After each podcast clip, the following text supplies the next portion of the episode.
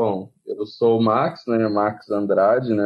A forma como eu assino os trabalhos. Vai fazer 10 anos que eu faço quadrinhos em fevereiro do ano que vem. E nesses 10 anos eu desenhei quase mil páginas já, né? Tô chegando nas mil páginas, que é muito pouco para um autor japonês, mas para um autor brasileiro é, é muita página. O meu trabalho mais conhecido acabou sendo o Tools Challenge, porque ele virou uma série. Mas eu fiz, assim, dezenas de one-shots, ganhei alguns prêmios no Brasil, fora. Fiz outras coisas que não foram publicadas até hoje, saí em antologias. Foi muita história mesmo, nem perdi a conta, assim, de quantos one-shots eu fiz.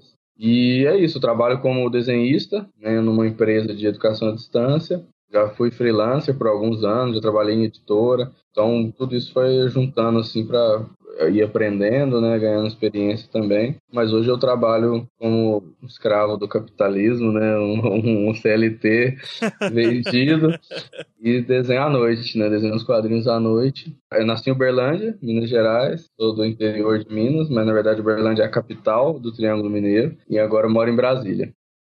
Sejam todos bem-vindos ao episódio especial da campanha hashtag Leia Novos BR com o podcast Os Doze Trabalhos do Escritor. Eu sou a J. Oliveira e esse podcast é constituído de opiniões de autores para novos escritores. E lembrando sempre que muito do que toca esse podcast vem do apoio dos nossos padrinhos e madrinhas. Então, se você gosta do projeto, deseja que ele continue e quem sabe até passe a ser semanal, faça sua contribuição lá através do padrim.com.br barra 12 trabalhos. O 12 é número, tá, gente? E a partir de um real, torna esse podcast mais digno de seus ouvintes.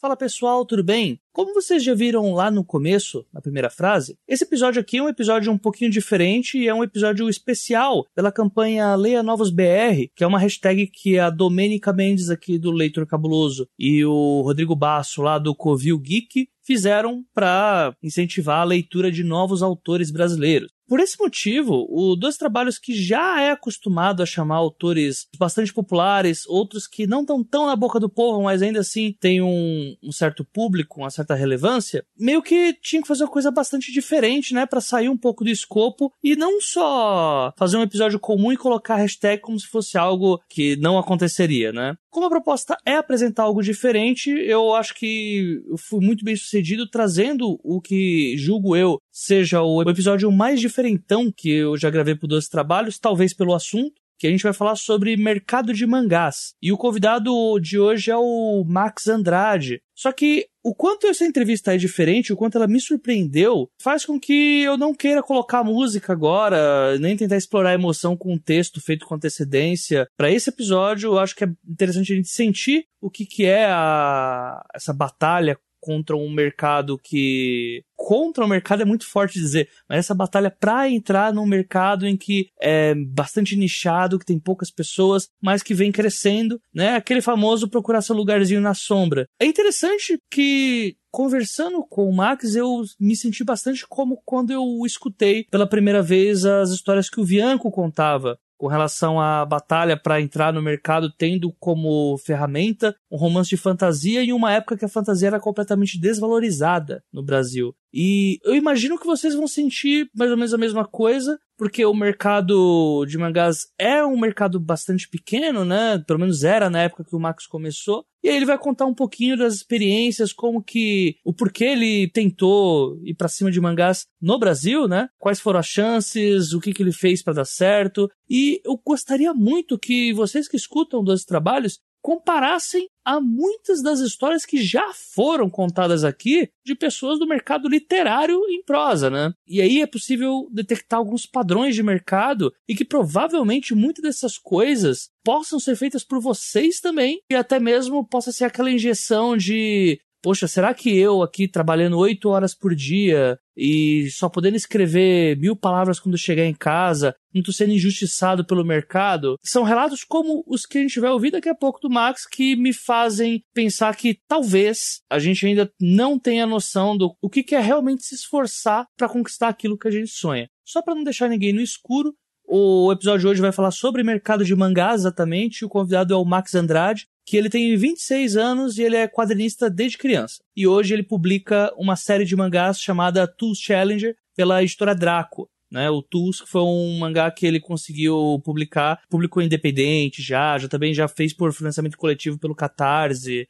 Enfim, e vale a pena também dizer que ele é o atual vencedor do prêmio HQ Mix de 2017, né? Ano passado a gente trouxe o Zé Wellington com o Steampunk Ladies Vingança a Vapor, e agora a gente traz o vencedor de uma das categorias, que é mangá independente, que ele ganhou com o mangá Hype, ou The Hype, é o que eles chamam de one shot, como se fosse um conto no mundo dos mangás, né? E ele também teve a pachorra de sair de Brasília para ganhar um dos prêmios mais conceituados do mundo. Hoje, com relação a, a quadrinhos, né, em 2016 ele ganhou o Silent Manga Audition, né, que deu direito a ele de participar de uma equipe, tipo um Dream Team de mangakas que trabalham com um dos ex-editores da Shonen Jump, lá no Japão mesmo. Então, assim, é uma história muito bacana. Acho que vale a pena dizer que o, o Max, ele fez tudo isso não estando nas melhores condições, digamos assim, para se produzir bom conteúdo. E eu acho que esse episódio é muito interessante pra gente pensar nisso.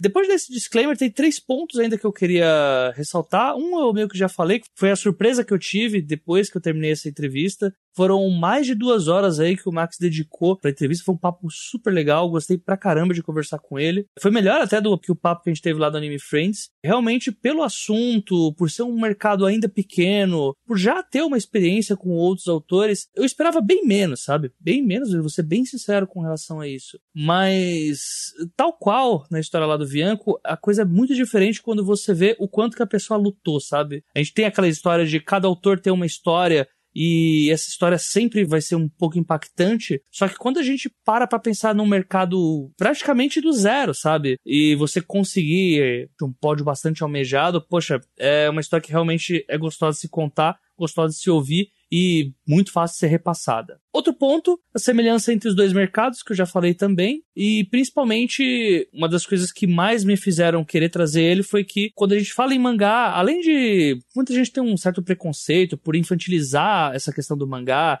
achar que mangá é coisa de criança ou que é uma mídia mais pobre e tal, muita gente acha também que não existe mangá no Brasil, né? E quando a gente para pra ver que há uma cena consideravelmente relevante, a única coisa que eu penso é que, bem, vamos conhecer isso.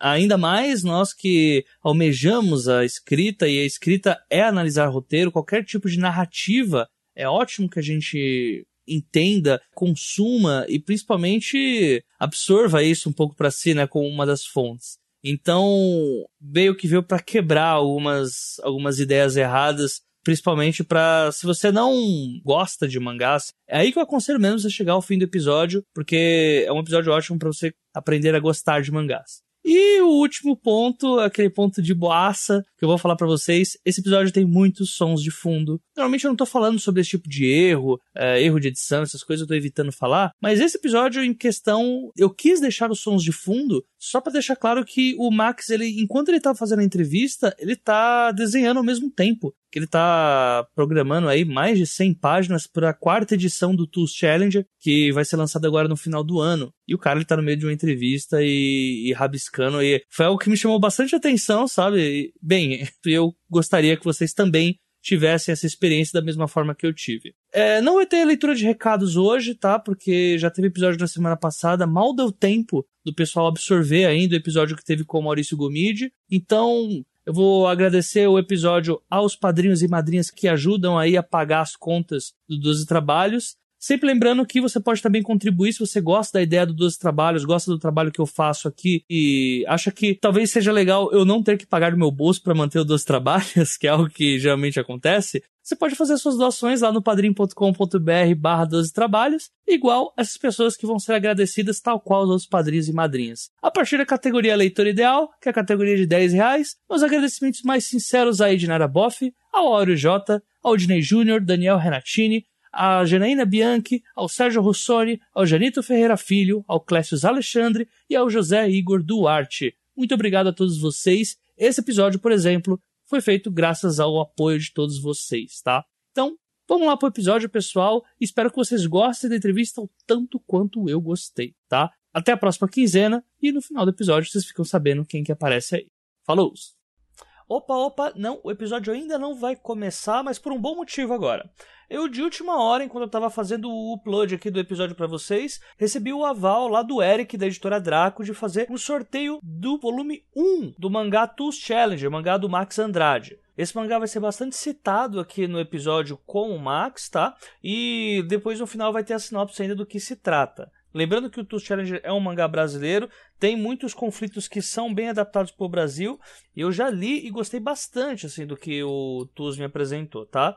No final do episódio, o Max vai dar uma boa sinopse do que, que é o Tools Challenger, então como que você faz para participar? Você vai chegar agora no post do leitorcabuloso.com.br, vai no episódio do Dos Trabalhos Especial da campanha Leia Novos BR, tá? E aí lá você vai colocar Eu Quero Participar ok? Colocou lá, eu quero participar, seu nome já vai constar ali na listinha de números que eu vou sortear. Lembrando que o sorteio vai acontecer daqui a duas semanas, eu vou sortear exatamente no dia 15 de setembro e eu vou anunciar o vencedor no episódio mais próximo do 12 Trabalhos que tiver por lá. Uma outra coisa também que vale a pena ressaltar é que se você é padrinho ou madrinha do 12 Trabalhos, você tem mais chances de levar, tá? Foi algo que eu já tinha prometido já na campanha do padrinho e provavelmente a gente batendo as metas, mais outros livros serão também sorteados com essas condições tá? Então fica aí a dica para vocês. Pode parar o episódio agora e só ir lá no post colocar eu quero participar, que aí vocês vão concorrer ao primeiro volume do Tools Challenger.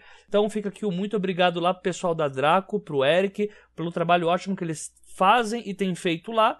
E sem eles a gente não conseguiria fazer o sorteio desse volume, tá bom? Então, eu aguardo por vocês, daqui a 15 dias eu anuncio quem que é o vencedor. Um abraço para todo mundo, até já. Seja em traços ou em letras, depois que o gatilho é pressionado, fica difícil impedir a metralhadora criativa de atirar para todo lado e o tempo inteiro. É, então, eu desenho desde sempre, né? Pergunta padrão, resposta padrão, né? desde que eu me entendo por gente, assim, desde que eu nasci e sei que eu existo, eu desenho. Tanto é que o vídeo mais antigo, meu pai tinha comprado uma câmera, né, de filmar e tal, e tava filmando assim, tem esse vídeo até hoje, eu acho, lá em casa. Eu tô lá desenhando, né? E aí, Marcos, o que, que, que, você tá fazendo aí? Tô desenhando. Aí, o que, que você tá desenhando aí? Chapolin Colorado. Eu falei que eu não, não gostava de Chaves, mas Chapolin Colorado eu gostava muito. Então, assim, primeiras lembranças que eu tenho é de desenho. E fui desenhando sempre, gostava muito, gostava de desenho americano, né? Aqueles desenhos do Cartoon Network. Desenhos de criança, eu não gostava tanto, assim, de criança, assim, de criança mesmo, né? De tipo ursinhos carinhosos e tal. Tinha alguns que eu gostava, mas eu ficava piradão mesmo, era com Vaca e Frango, laboratório de Dexter. E aí copiava muito isso. É, lia os gibis da Turma da Mônica que meu pai foi comprando pra gente. Meu pai comprava quadrinhos pra ele e alguns pra gente. A gente começou com Disney, Turma da Mônica. Depois ele foi liberando Marvel, DC. Aí começou os animes, né? Tinha o Cavaleiro Zodíaco, tinha o, Pokémon e o Dragon Ball, só que, assim, eu gostava muito, só que ainda não, não tinha me fisgado, assim, na, no nível que o mangá fisgou, né? Que aí quando a Conrad lançou, a gente chegou na banca, né? A gente tinha esse costume, e tinha Dragon Ball 1 e 2 da Conrad, né? Tinha 9 ou 10 anos nessa época. Aí a gente, cada um comprou um, né? Eu e meu irmão, né? Falando a gente, porque eu nasci de um ano e meio de diferença, ele é um pouco mais velho. Então a gente fazia tudo junto e tal, e a gente chegou, ah, eu compro um, você compra dois. Aí ela dá um pra cada, né? A gente, inclusive esse Dragon Ball 1 tem uma cena da Bulma, né? Levantando a camisola lá, tá sem calcinha e tudo, mas a gente não sabia, não fazia nem ideia. Né? E ainda bem que minha mãe também não conferia, né? O que tinha no conteúdo do negócio e tal. Mas aí a gente pediu e aí começamos a ler no ônibus mesmo, viu que estava errado, descobriu como é que era, mas continuou lendo errado, porque a gente meio que entendeu parcialmente, né, como que era a sentido de leitura, depois a gente entendeu direito. E aí, cara, com o Dragon Ball, aí foi realmente o marco, né? De vários marcos, mas esse foi o maior que eu falei, pô, é isso aqui que eu quero fazer, né? Desse jeitinho aqui, né? Mangá, história desse jeito, né? Porque é uma história de luta e tal, de aventura, só que é uma história bonita também. E aí eu fiquei fissurado, assim, a gente foi pirando, comprando. Aí começou a pegar os outros emprestados, dos amigos, né? Cavaleiro do Zodíaco, Samurai X, que é os que lançavam na época. E aí foi consolidando, né? E aí, tipo assim, né? O Rokusho e Samurai X foi mais ou menos os outros que me confirmaram mais ainda, né? Que eu queria fazer isso. E aí, então, foi desde os 9, 10 anos eu, eu falei, pô, é isso aqui que eu vou fazer. E aí, a ideia inicial era fazer junto com meu irmão tal, que acabou não acontecendo por vida, né? Já crescendo. Mas eu fui desenhando já pensando que eu ia fazer isso, né? E eu não queria desenhar quadrinhos no Brasil porque eu sabia que tinha mercado. Na verdade, não tinha, né? Não tem mais ou menos até hoje, a gente vai falar isso mais pra tarde. Realmente, quadrinho no Brasil era uma coisa menor ainda. E pro mangá, então, imagina, né? Então eu queria era ir pro Japão, né? Eu fiquei desde essa época até, sei lá, formar assim na escola, pensando que eu ia mudar pro Japão e desenhar mangá lá e tudo mais. Mas assim, a ideia de fazer mangá foi nessa época e os meios que eu fui descobrindo testando depois disso foi realmente porque eu queria publicar de qualquer forma, né? Então eu fui achando os meios, mas na verdade eu nunca descobri que existia um jeito de fazer. Eu tava era me ferrando, né? Porque eu investia tempo nisso ao invés de estudar. Tentei fazer faculdade também, acabei largando, mas é, hoje felizmente, né, serviu para alguma coisa. Eu tenho um trabalho bom com desenho e tudo, mas nunca existiu esse momento de ah, não, então dá certo, então eu vou. Era só, ah, vou fazer porque é isso que eu quero fazer, né? E gerou muito problema, preocupação para minha família isso também, mas em resumo descobri que dava certo. Eu só fui fazendo porque era o que eu queria fazer e foi de repente quando eu já vi já tava velho e era só o que eu sabia fazer. Eu só sei fazer isso mesmo.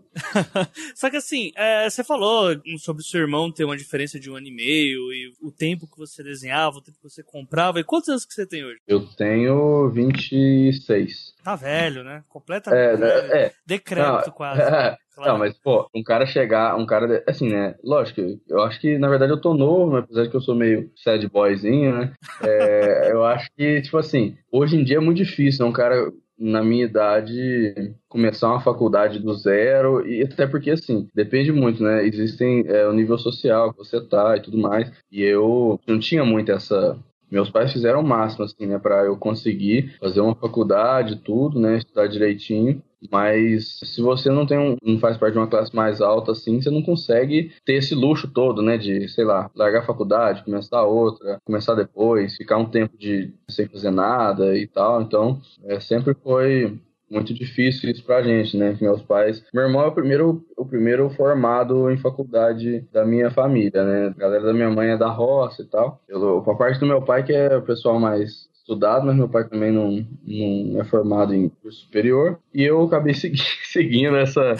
Apesar de que eles fizeram o máximo, né? É, se esforçaram muito para que isso não acontecesse. Eu realmente não consegui orgulhar eles nesse primeiro momento, mas consegui depois, né? Mostrar que eu estava levando a sério o que eu falava, o que eu fazia. E eles ficaram muito felizes também. Eu não tenho nenhum tipo de, de ressentimento no caso de falar, ah, sei lá, meus pais não me apoiaram, porque eu sei que eles só queriam o, o meu bem, né? Não queriam que eu chegasse e virasse adulto e tivesse fudido. Porque vamos supor que não tivesse dado certo. Aí eu tava fudido mesmo, né? Porque, pô, seis anos sem, sem ter faculdade, sem saber fazer nada além de desenhar, né? Sempre tá, oposta, tá... né? É, exatamente. Já falamos aqui no episódio que gravamos lá atrás com o Rafael Montes sobre a importância dos concursos. O Max coloca aqui pra gente não só isso, mas um ponto em especial o quão ideal é saber utilizar o tempo de vida desses louros conquistados. Então, na verdade, por mais que fosse utópico desde o começo, eu sempre achei que dava. Eu falei, ah, bom, eu tô aqui, eu, eu tenho papel, eu tenho ó, o lápis e tal, né? Eu posso transformar isso, né, em, em realidade. E aí eu comecei a, a, fazer quadrinhos, né? Como eu falei, em 2008 foi eu tava no terceiro colegial, né? E aí eu cheguei e falei, pô, eu acho que eu tô ficando velho, né? Desde aquela época já, pensei isso. com 16 anos. Eu falei, pô, tô ficando velho. Só que, tipo, eu não fiz nada ainda, porque eu desenhava muito, eu tinha personagens já criados, né? Inclusive o Tools, né, já tinha criado os personagens né, nessa época. E aí eu falei, pô, eu preciso fazer o quadrinho. Eu meio que constatei isso. E assim, sorte minha que eu era meio ignorante, eu achava que eu desenhava bem na época. E eu falei, pô, eu, eu acho que eu cheguei num nível legal de começar a desenhar, eu posso fazer o quadrinho. Mas eu entendia também que eu precisava fazer o quadrinho, senão eu não ia aprender. E aí, comecei, a primeira oportunidade que eu vi, né, nessa época foi um concurso da revista Morning, né, lá do, do Japão, que é a revista que publica, publicou Monster, eu acho, publica o Billy Bat, publicou Vagabond, publica Vagabond ainda, né, eu acho. Então era uma revista grande que fez um concurso internacional por alguns anos aí, inclusive teve um companheiro de quadrinhos aí, o Manguinha, né, ganhou o segundo lugar em uma edição desse concurso, e aí eu falei, pô, vou fazer um mangá e vou ganhar, é lógico, né, vou fazer esse mangá e vou ganhar, e vou pro Japão e destruir tudo, né. Aí, pô, e era o primeiro quadrinho que eu tava fazendo, assim, ele é um quadrinho que eu gosto até hoje, assim, pela. Né, fiz baseado em fatos reais e tal. Um mangá de luta, sobre luta no, no, no colégio, né? Que eu gosto muito disso. E aí era 60 páginas, né? Eu fiz, demorei um mês e pouco, assim, ou dois meses, não lembro direito. Mas assim, né, o desenho é bem precário ainda e tal. E aí não mandei no final das contas, porque eu acabei, acho que dentro do prazo, mas tinha todo o esquema de mandar, né? Traduzir, enviar pro Japão, tal, correios, não tinha dinheiro também para mandar. Aí acabou que eu não mandei e falei, ah, e agora que eu faço isso aqui? Peguei, terminei de letreirar no Paint, né? Na época eu trabalhava já, né? Traba comecei a trabalhar com 14 anos, aí eu, nessa empresa que eu trabalhava, tinha um, um computador e uma, um scanner. Aí eu fui no, no trabalho, escaneei 1200 dpi, não sabia o que era isso. É, fiquei horas depois do expediente escaneando, porque 1200 dpi demora absurdo. Aí fui em casa, apliquei no Paint, né?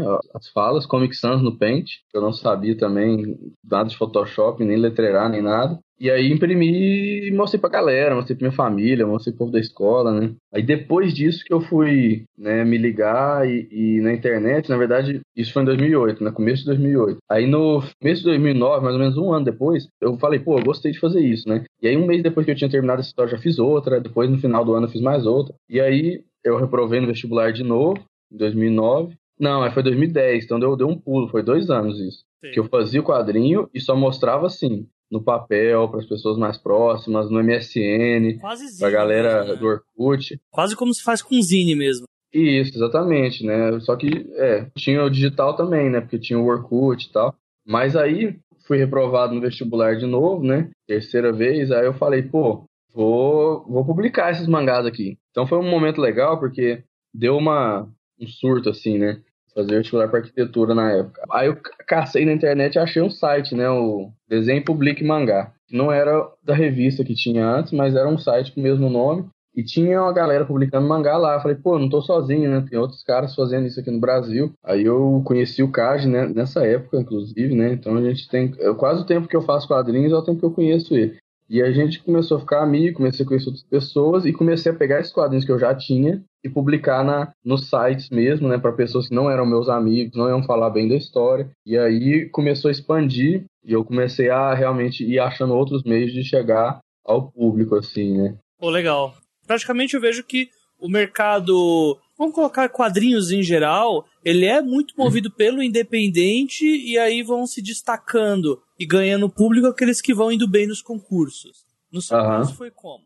Aí, assim, né, o mercado, ele, ele vai aumentando, né, todo ano que passa a gente está aumentando ele de diversas formas, né, seja em quantidade, em qualidade ou em, em vendas, né, e tal. Só um, um, adendo, né, antes disso eu sabia que existia Holly Avenger, né, era meio que só isso que eu, que eu sabia que tinha de mangá brasileiro, né. Tá. Mas também era uma realidade meio, meio longe para mim. E aí depois que eu descobri essa galera, eu falei, pô, tem mais gente, né? E tinha uma revista de, de games lá, né? O Animation Invaders, era games, é anime. E aí começou a vir um fanzine nela. Eu falei, pô, querer publicar aqui, né? Vamos fazer um concurso e tal. Só que a revista acabou antes deles conseguirem, de fato, viabilizar um concurso.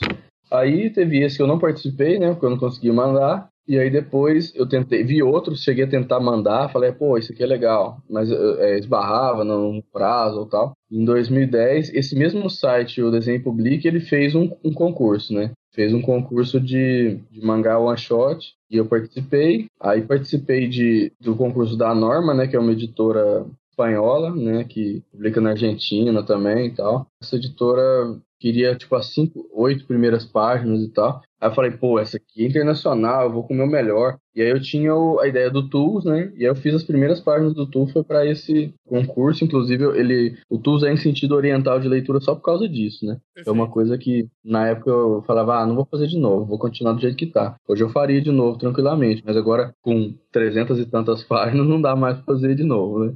Aí eu falei, ah, deixa do jeito que tá e vamos tocar o bar. E aí depois disso, eu não, consigo lembrar de todos também, né? Que eu acabei participando de muita coisa. Se você quiser pular pro que você ganhou logo. Aham, isso. No final de 2011, a Ação Magazine apareceu e ela é meio que um sintoma desse aumento do mercado, né? E tal, era uma aposta do, do editor lá do Rio de Janeiro, que era distribuir em banca, fazer uma revista com várias historinhas, igual uma Shonen Jump e tal. E a revista organizou um concurso, né, de mangá em 2011 para publicar, né, um quadrinho novo e tal. E aí eu fiz essa história que é o pré, o drama da escolinha, né? Que é sobre. É um Battle Shonen de criancinhas da pré-escola. E aí tive essa ideia, demorou pra caramba, eu tava fazendo a faculdade nessa época já. E aí, assim, demorou pra sair o resultado, né? Porque a revista meio que ela tava já acabando e ela acabou na número 3, que foi a edição que publicou essa história, que eu ganhei esse concurso, né? recebi um e-mail do cara assim, né, falando que eu tinha ganhado, e eu falei, ah, deve ser algum troll da internet, que nessa época eu já tinha uns haters já também.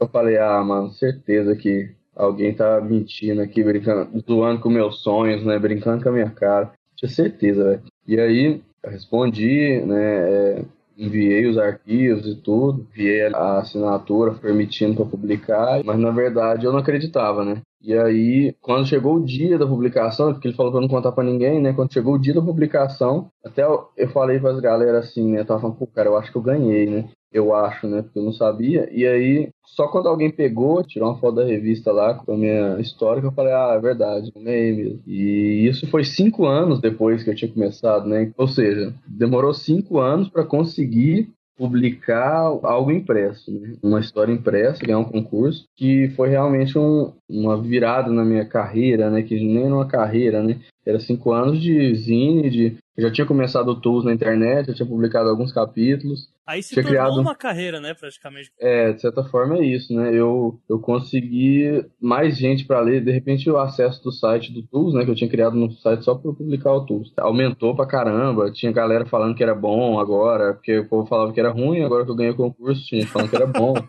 e tipo, aí eu já meio que emendei, né? Falei, pô, ganhei o um concurso, a galera tá comprando, tá, tá curtindo, vou fazer um projeto no Catarse, né? Que era uma coisa que ainda tinha começado, né? 2012 que começou o, projeto de quadrinho no Catarse. Certo. O meu foi, tipo, um dos dez primeiros, né? Tinha o Achados e Perdidos, da Macena do Garrote foi o primeiro. Aí tinha um ou outro lá de outra revista, né? O Rio Tiras, eu acho. E aí eu falei, vou emendar um projeto com o Tools, né? Que a galera... Eu já tinha decidido, pra você ter uma ideia, que eu ia parar o Tools, né? Eu tinha feito três ou quatro capítulos. Aí eu falei que ia parar, porque falei, pô, é uma série, isso aqui vai me dar muito trabalho, né? Vai demorar para acabar, não tem retorno financeiro nenhum, nem prestígio e tal. E tinha pouca pessoa que, que tava acompanhando. Aí depois disso deu esse boom e eu fiz o projeto no Catarse, né? E aí eu consegui arrecadar, fiz edição independente. E por isso que a diferença né, é realmente absurda, né? Foi cinco anos para publicar um. E aí é, saiu em outubro de 2012, essa magazine. Aí depois, no, em 2013, eu fui convidado para palestrar em evento. Fui convidado para participar da Quadrante X, que é uma coletânea de quadrinhos lá do, de Santa Maria. E então, tipo assim, em 2013 eu já publiquei na Quadrante X 13 e no Tools Independente. No final do ano já estava tendo um projeto da Conexão Nanquim e tudo mais. Então, assim, eu já fui emendando outras publicações, né?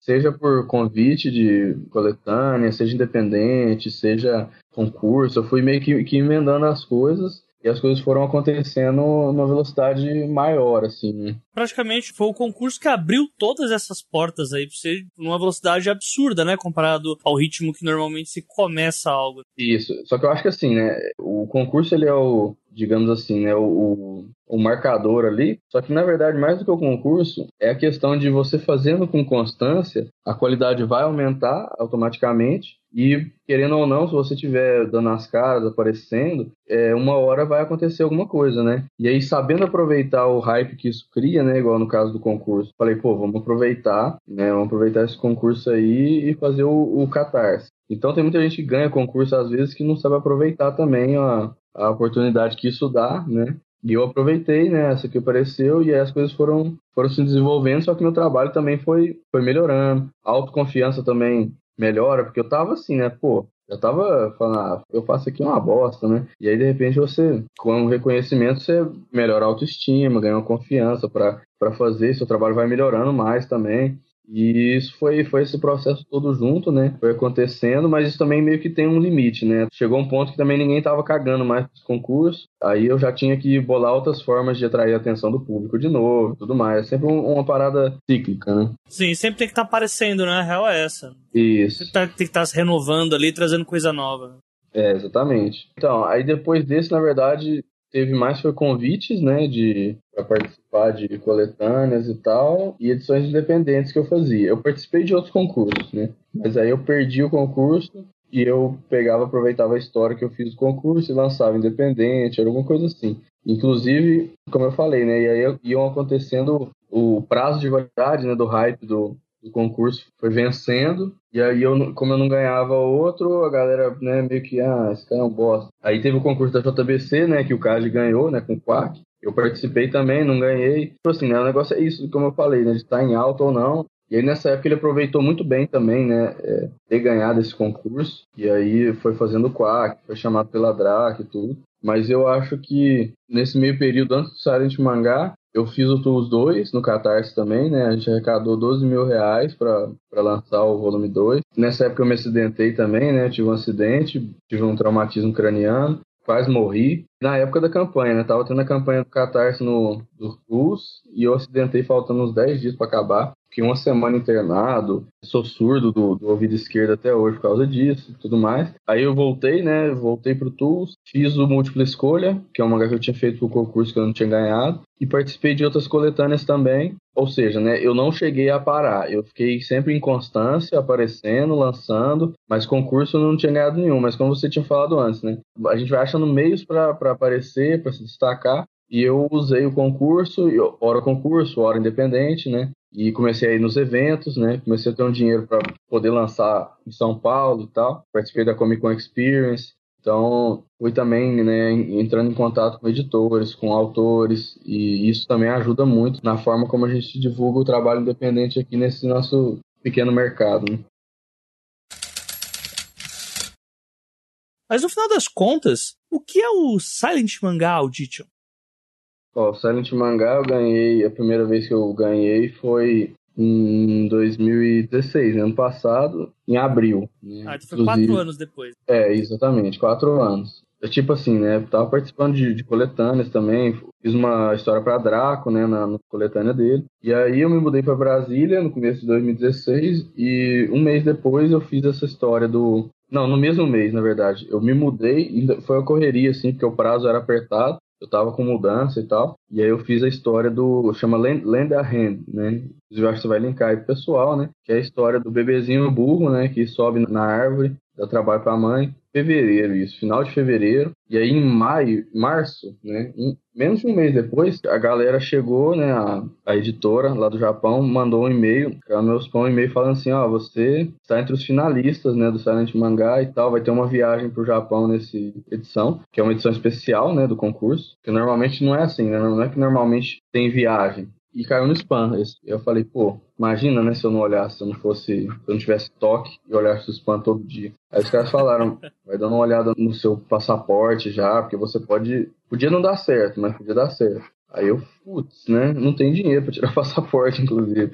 Até porque, assim, né, mudança, né, tal, tinha, tava com dívida, muita dívida. E aí eu guardei para mim, né, falei pro meu irmão, né, que mora comigo, falei com pouquíssimas pessoas, né, que era uma coisa incerta ainda. E eu também não esperava de forma alguma, né, essa, essa premiação. Aí um mês, um poucos dias depois, uma semana, duas depois, eles falaram, não, você ganhou mesmo, né? Pode tirar o passaporte. Aí eu fui contar para as pessoas e, e pedir dinheiro emprestado também, né? Tirar o passaporte, tirar o visto e para lá. E eles reembolsaram isso também, né? Todo, todas as coisas que eu gastei aqui, passaporte, visto, correios, passagem interna dentro do Brasil, eles, eles reembolsaram depois. Então, assim, né? Acho que ele é o maior concurso de quadrinhos, né? Hoje, do mundo. Dá para afirmar isso por diversos fatores, né? Os principais são, um, quem está organizando, né, que é uma editora fundada pelo ex-editor-chefe da Shonen Jump, que é a maior revista de quadrinhos do mundo, que mais vendeu na história. E ele era o editor-chefe na melhor época da revista, né, tipo, vendia mais quando a revista lançava o Show, Dragon Ball, Landunk, Video Girl, né?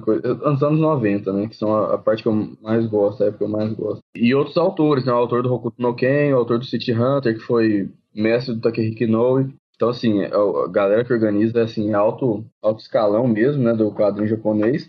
Tem prêmio em dinheiro, né? E tem a oportunidade de você trabalhar com eles. Então, assim, a segunda coisa é o prêmio de dinheiro, que são cinco categorias de vencedores. Eu ganhei na segunda categoria e nessa edição especial, os, o ganhador do Grand Prix, a primeira categoria, e a runner-up, que é a categoria que eu ganhei, todos foram convidados para ir para o Japão. Então tem esse lance da viagem, do prêmio de dinheiro também, que vai variando. O primeiro prêmio é equivalente a uns 17 mil reais, e a quinta categoria de prêmio dá uns 300 reais. Mas assim, todas as, as categorias têm valor em dinheiro e também dão essa oportunidade, né, de você também entrar numa turma que eles chamam de Masterclass, que é uma turma anual que eles escolhem de acordo com as pontuações dos concursos, que é para trabalhar com eles, né? Poder ter essa oportunidade de enviar histórias para eles, ser editado por eles e tudo mais. E só para constar, eu, eu também participei do Silent Mangá antes, né? Eu participei da terceira edição do concurso em 2015, né? E não ganhei. Então também acho que é importante esse lance de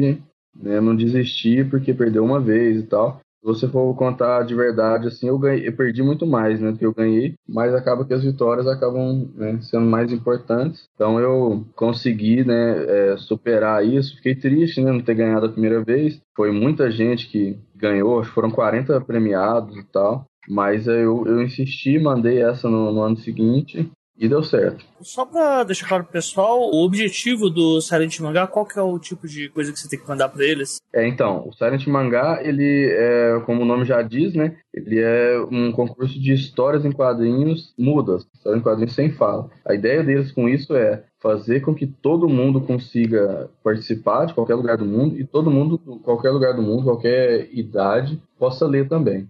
Então é uma ideia assim fantástica, né, inclusiva pra caramba. E eles bolaram isso, né? Não é necessariamente precisa ser um mangá, né? Eles chamam de mangá porque quando eles criaram o concurso, o pessoal meio que falou: ah, peraí, era, parece que era Silent Comics, era alguma coisa assim. O pessoal, ah, peraí, mas é mangá ou comics? Aí entra naquela coisa que a gente falou de mangá e gibi, né? Então, a galera meio que questionou isso, eles mudaram o nome pra Silent Mangá, mas pode ser o quadrinho, né? É uma história em quadrinhos, sem, sem fala. E aí a única diretriz é que todo, todo ano tem um tema específico, você tem que seguir ele, fazer uma história né, naquele, naquele tema, né? Por exemplo, o primeiro que eu participei, o tema era mãe. E aí o segundo concurso, como ele era um concurso especial, era uma edição extra, ele era sobre Fukushima, né? Fukushima é uma área afetada lá no Japão, do, das usinas lá e tal, teve terremoto. Então, o tema era sakuras, né? Que são as cerejeiras do Japão. E relacionado é sakura porque ela é uma planta, né? Uma, uma árvore que significa lá pro Japão a beleza, né? Do, tem todo um conceito, né? Da beleza do, do instante e tudo. E ela estava voltando a florescer em Fukushima. Então eles relacionaram isso e a gente tinha que usar a Sakura na história e colocar junto com isso um tema complementar. Né? A gente tinha duas opções, que era Keep on Smiling, né? continue sorrindo, e o segundo era Returning a Favor, que é retornando um favor. E aí, dos cinco que foram para o Japão nessa ocasião, eu fui o único que usou o segundo tema, né? que é o Retornando um Favor. O Max também citou algumas referências diretas ao seu trabalho que eu, eu vou vivendo assim me inspira, né? meus próprios amigos, meus familiares e tal, é, as coisas que eu vou vivendo.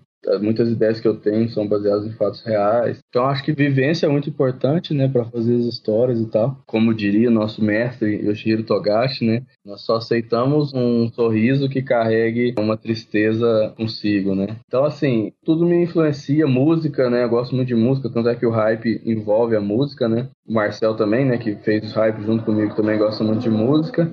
O Tulso eu coloco sempre uma frase de uma música no, no começo, né? Gosto muito de punk, hardcore, mas quadrinhos específicos, né? Pra gente focar e não ficar falando referência, duas horas de referência. Eu tenho alguns autores preferidos e obras preferidas. Os mangás que eu mais gosto é o Slandunk, o mangá de basquete, né, do Takehiko Inoue, e o segundo é o Dragon Ball, né, do Akira Toriyama, né, que foi ele que me fez querer fazer mangá e tudo. Inclusive, foi muito triste quando eu achei Slandunk melhor que Dragon Ball, né? Porque eu tive que mudar o meu mangá favorito.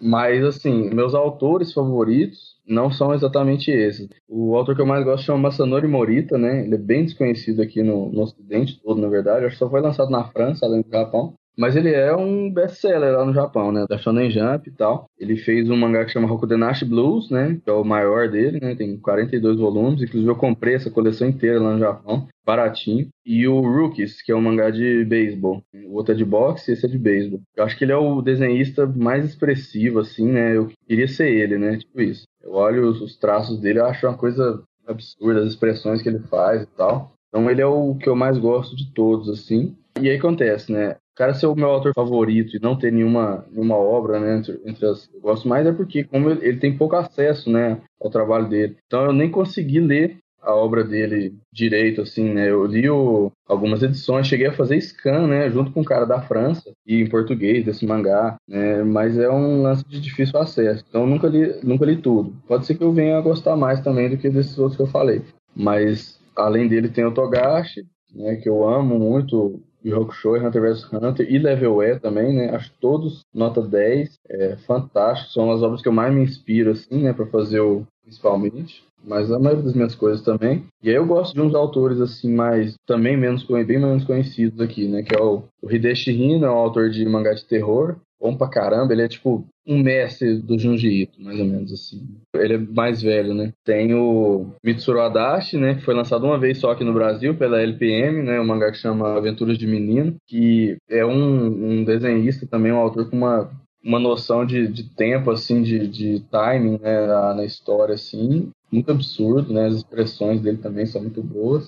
Eu acho que seriam esses principais, né? É, é o Ryu Konagai, que também é um clássico, né? Autor do Devilman. Ele foi assistente do Tezuka, eu acho, ele. E ele também é um dos desenhos mais expressivos que eu acredito, né? Na, na forma estética que eu gosto, assim. E realmente são muito pouco conhecidos aqui, né? Acho que o que é mais conhecido mesmo é o Togashi. Ainda bem, né? Que ele é bem conhecido aqui. Mas os outros também, acho que pra galera que gosta de mangá assim, vale a pena dar uma olhada, assim, que eles são bem fora do, do comum. Até esse de terror que você falou, né? Porque chega pouco uhum. mangá de terror pra cá, né? Tipo assim, ele foi, foi bem lançado aqui, né? Felizmente. O que a, a Conrad, né? Que é a editora que mais usou aqui no Brasil, é, acho que usou na hora errada, assim, antes da hora, né? Lançou Monster, lançou mangá de. Né, mangá de cada coisa diferente, assim. Quando acho que o, público ainda não estava tão pronto, né? Eles lançaram mais coisas assim, maravilhosas, né? Lançou Gon, lançou Bambi, Monster, Buda, do Osamu Tezuka. Esses eles conseguiram lançar até o final. Mas aí eles lançaram o Hideshi Hino, né? Trouxe um mangá dele que chama Panorama do Inferno, que é o melhor dele, eu acho, assim, dos que eu li até hoje. Quando ele lançou lá por 2004, 2005. Ainda dá para encontrar de boa no Mercado Livre. E a Zarabatana, né, que é uma editora de quadrinhos brasileiros e tal, lançou outras coisas, né? Lançou quatro edições dele, né, também. Garoto Verme, o Nimbo e os Monstros do Inferno, alguma coisa assim. E o Serpente Vermelha. Então, todos esses valem muito a pena. São histórias de uma edição só. E agora que a Dark Side voltou a lançar, né? Lançou o Junji Ito de novo. Agora a gente tem a esperança de que ela lance também, né? O Hideshi Rin, no caso o Mezu, que também é outro mestre do, do Junji Ito, né? Que eu, inclusive, acho os dois são melhores que ele, apesar de que ele também é muito foda, né? A gente provavelmente vai ter aí uma nova leva de mangá de terror sendo lançado no Brasil por conta da, da Dark Side. Independente de ver o mercado que você almeja de uma forma pessimista ou otimista, só é possível fazer parte do mesmo trabalhando incessantemente. Dá para observar assim de 10 anos atrás para cá, né?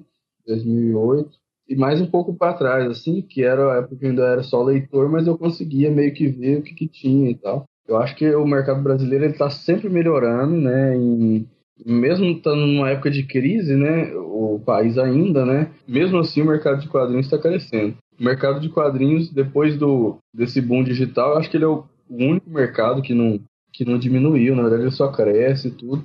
E assim, a gente tem algumas coisas que são ruins, né, e coisas boas, né. Por exemplo, a gente conseguiu ter alguns quadrinhos brasileiros que tinham é, ascensão em banca, e hoje a gente não tem mais, né? É muito difícil mesmo, né? Distribuir em banca. Tem, existe um monopólio, né? De distribuição. Colocar quadrinhos em banca como, como tinha o Holly Avenger, por exemplo, é uma coisa meio que é, inalcançável, né? Então é só Maurício de Souza e tal. E, e, o que a gente tinha em banca, no geral, o Holly Avenger é realmente um, um marco, né? O Holly Avenger, antes, antes nos, nos anos 80, assim, chiclete com banana, mas não é muita coisa que saía que tinha também esse viés de autoralidade, né? A gente, no geral, era, era gibis bons, inclusive, podiam ser bons, né? Só que de franquias, né? Tipo, assim como a Turma da Mônica, né? O lance de ceninha, de, de trapalhões e tal, né? Que pode ser muito legal, mas não, não era um lance autoral, né? Então hoje a gente tem mais pessoas produzindo o próprio trabalho, trabalho autoral, a história que ela quer contar, que ela fez, os personagens dela. Né? Para resumir, a gente melhorou muito em qualidade, a gente melhorou muito em quantidade, só que a gente piorou em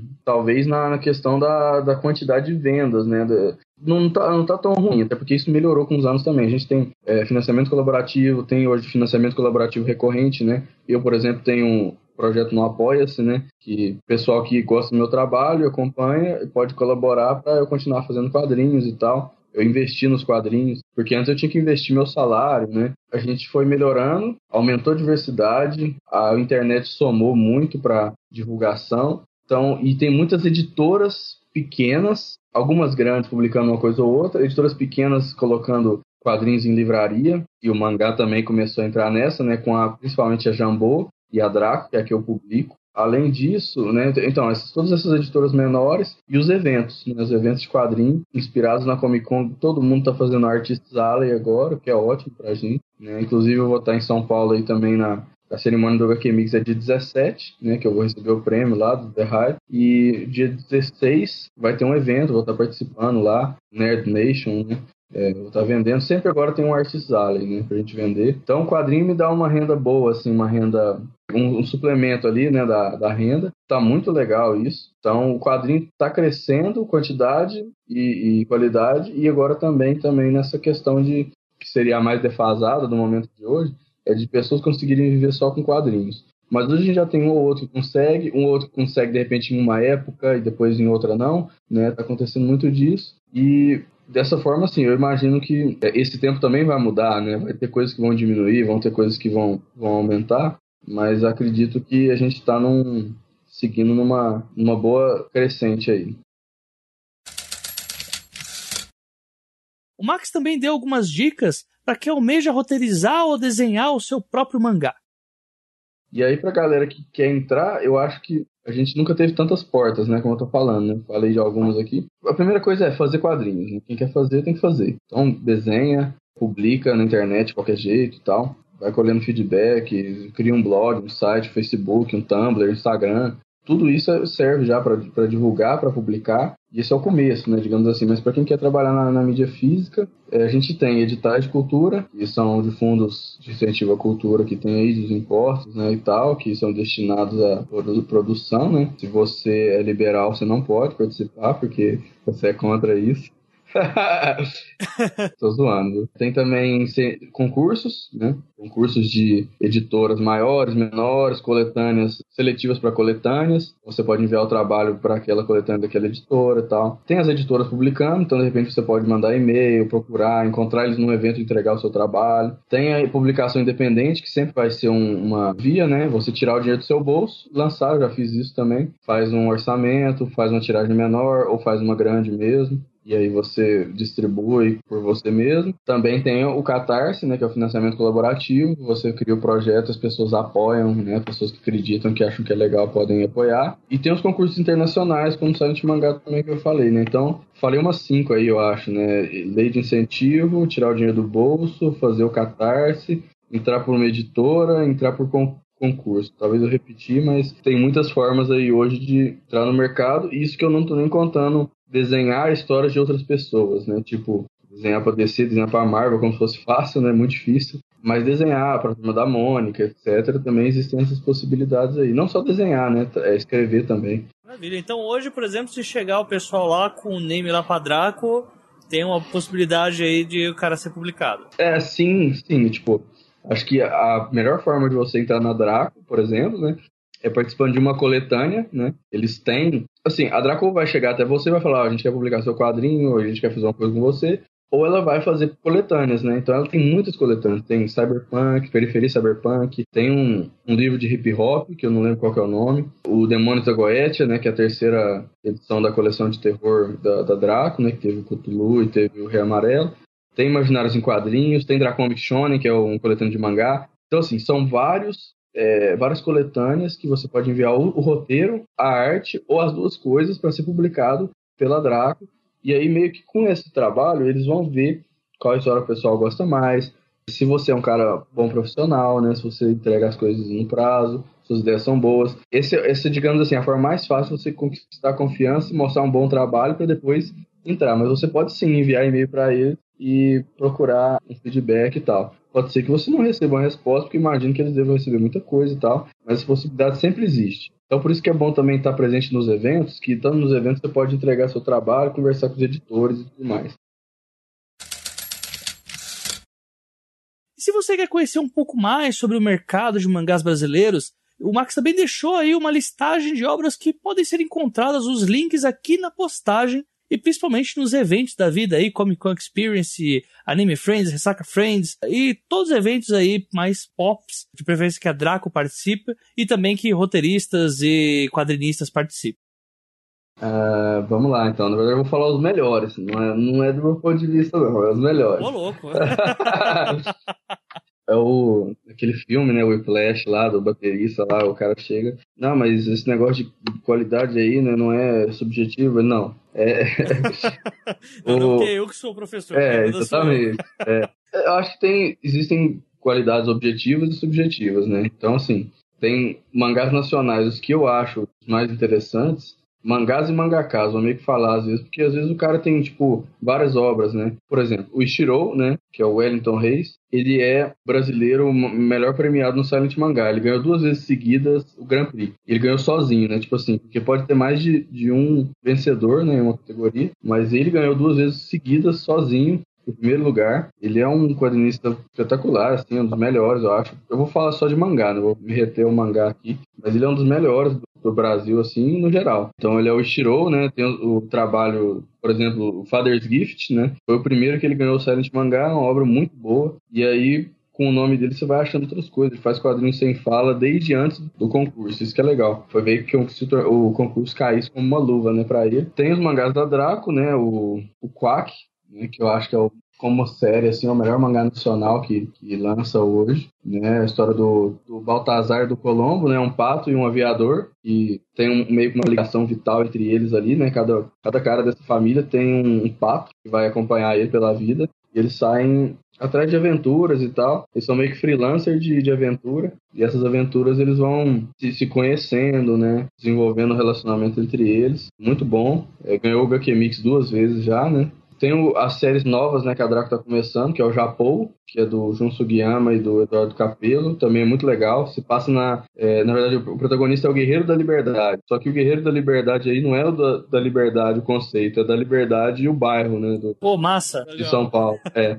e aí é todo, tem todo o lance de cultura japonesa envolvido ali, porque elas se passam lá na Liberdade, né? E tem o Divisão 5, né? Que é outra série que começou agora também lá que é do Rafa Santos do Wagner Elias, né? Do nosso Tom Brothers. Que eu não li ainda, né? Porque não chegou ainda o meu que eu comprei. Mas tem, teve uma, um one shotzinho no Draconic Shonen 1. Então é uma história muito maluca, né? De um moleque que contra organização secreta e tal. Assim, eu tô meio que recomendando essa no escuro, mas eu tenho certeza que é bom, que é deles, e até hoje eu não li nada ruim deles. Eles ganharam o, o Renshin, o BMA, né, o concurso nacional de mangá do JBC, ganharam o segundo com o Escarra Brasa, que é um mangá no Nordeste, né, com mistura de cordel e tudo mais. Um mangá muito legal. E tem a Jambô, né? A Jambô também lança, que ela lançou a edição definitiva do Holy Avenger, recentemente. O Avenger é muito bom de conhecer, né? Porque é um, um, mangá, digamos assim, um mangá nacional de maior sucesso, eu acho, dá pra dizer isso. E eles estão lançando LED, né, também, que é no mesmo universo da Tormenta, né? Eu não gosto de RPG, né? Mas assim, esses mangás são, são bons. E o LED eu acho melhor que o Holy Avenger ainda. Ah, tem, e tem outros autores, né? Que dá pra procurar muitas coisas deles. Por exemplo, o Daniel Bretas, né?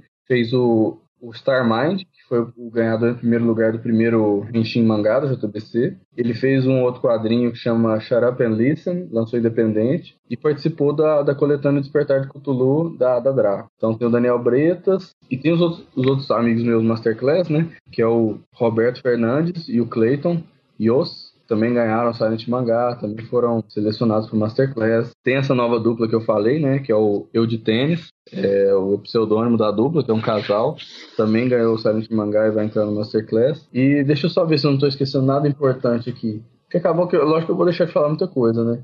Aí as pessoas depois te lincham. Né? É, exatamente.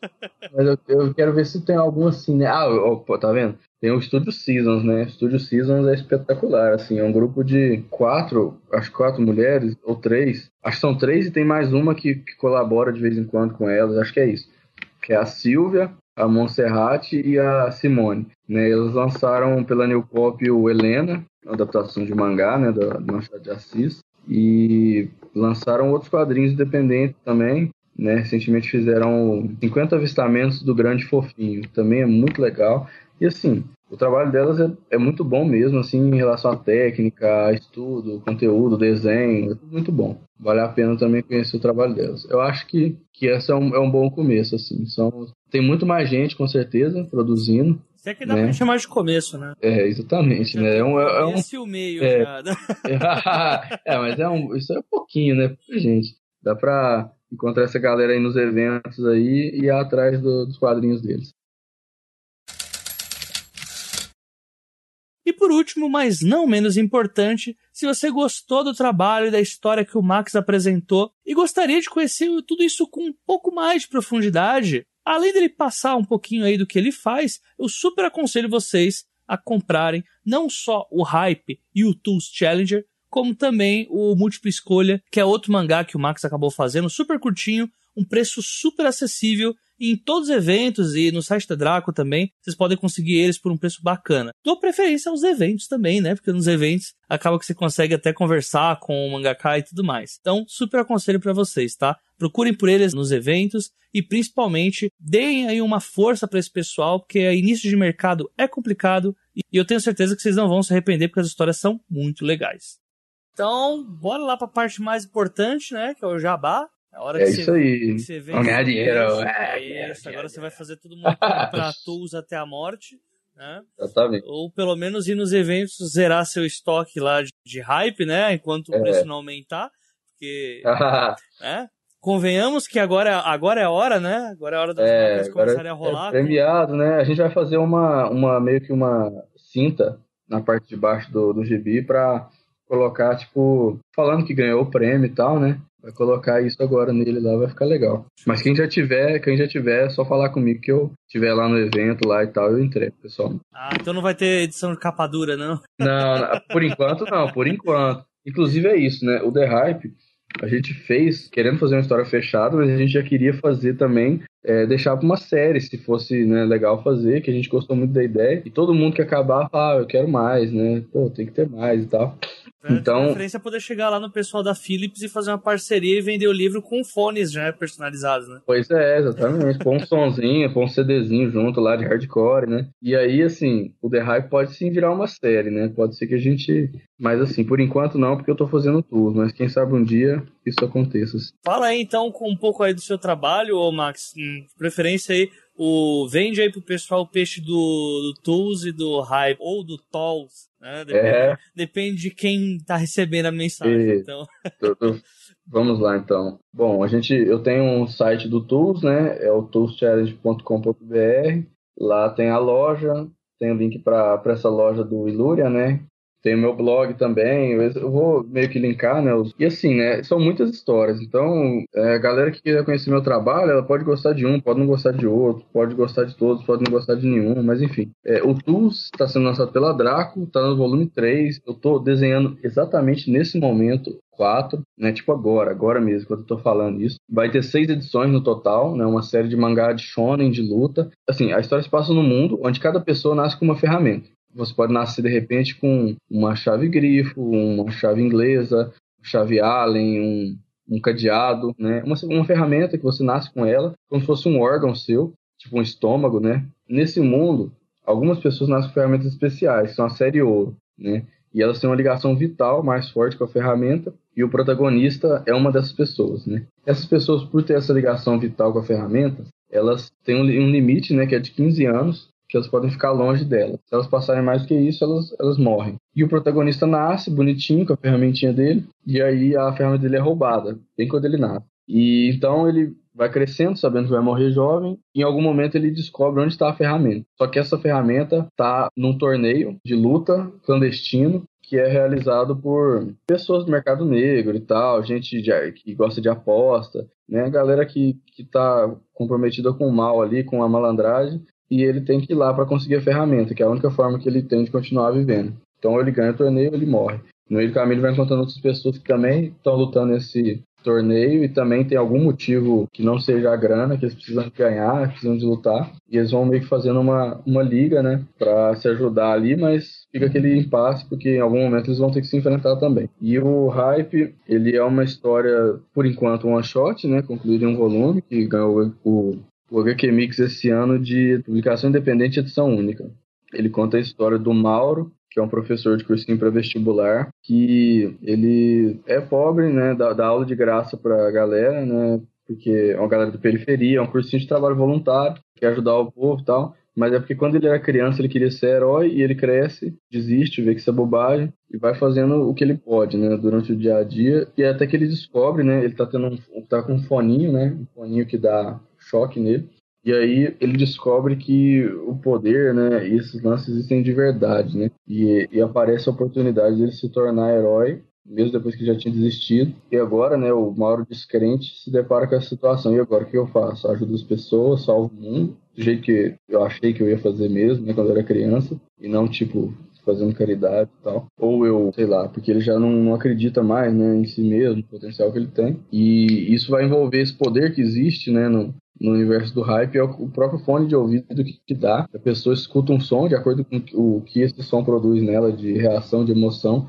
Ela tem o poder potencializado, né? Ela consegue andar mais rápido, soco mais potente. E existe uma organização que usa esse poder influente que a música cria nas pessoas para manipular elas. E ele vai meio que decidir ou não se ele vai lutar contra isso. Além disso, tem outros quadrinhos, né, que, que vão estar tá todos os que eu tenho em estoque, né, vão estar nessa minha minha loja que vai ser linkada aí. E bom, espero que seja interessante, né, para vocês procurarem pelo menos um, né, começar e depois ver, ver o que que acha, para ver se vale a pena correr atrás e conhecer o resto, porque o mais importante é isso, né, conseguir chegar, começar a chegar nas pessoas, as pessoas terem o direito de ler e gerar o interesse para depois elas decidirem por elas mesmas, né? Se vale a pena ou não. E onde que o pessoal consegue te encontrar? Eu tenho esse site do Tools, tenho a loja, tem a página do Facebook do Tools Challenge, tem o Facebook pessoal que eu também uso para divulgar o trabalho e tal. Acaba que eu não consigo responder todo mundo, mas pode me adicionar por lá também. E no Instagram eu também uso de vez em quando, falo alguma coisa, posto um diário de leitura, impressões sobre as coisas que eu tô lendo atualmente e tal. É só o Twitter que eu não recomendo, que o Twitter eu uso para falar bobagem. Valeu demais aí, a Jota. Muito obrigado pelo convite, pelo espaço. É, quando você faz esse convite, você ajuda muito né, a divulgar, esse, a propagar a palavra do, do mangá brasileiro. E então, fico muito agradecido mesmo. Não, cara, eu é que agradeço. Foram, eu prometi para você uma hora e meia, a gente já tá em duas horas e vinte e quatro. Tá então, tá doido aí. eu é que tenho que agradecer mesmo, principalmente pela paciência. Então, cara, valeu mesmo. Eu tenho certeza que o pessoal vai gostar bastante do que a gente fez aqui.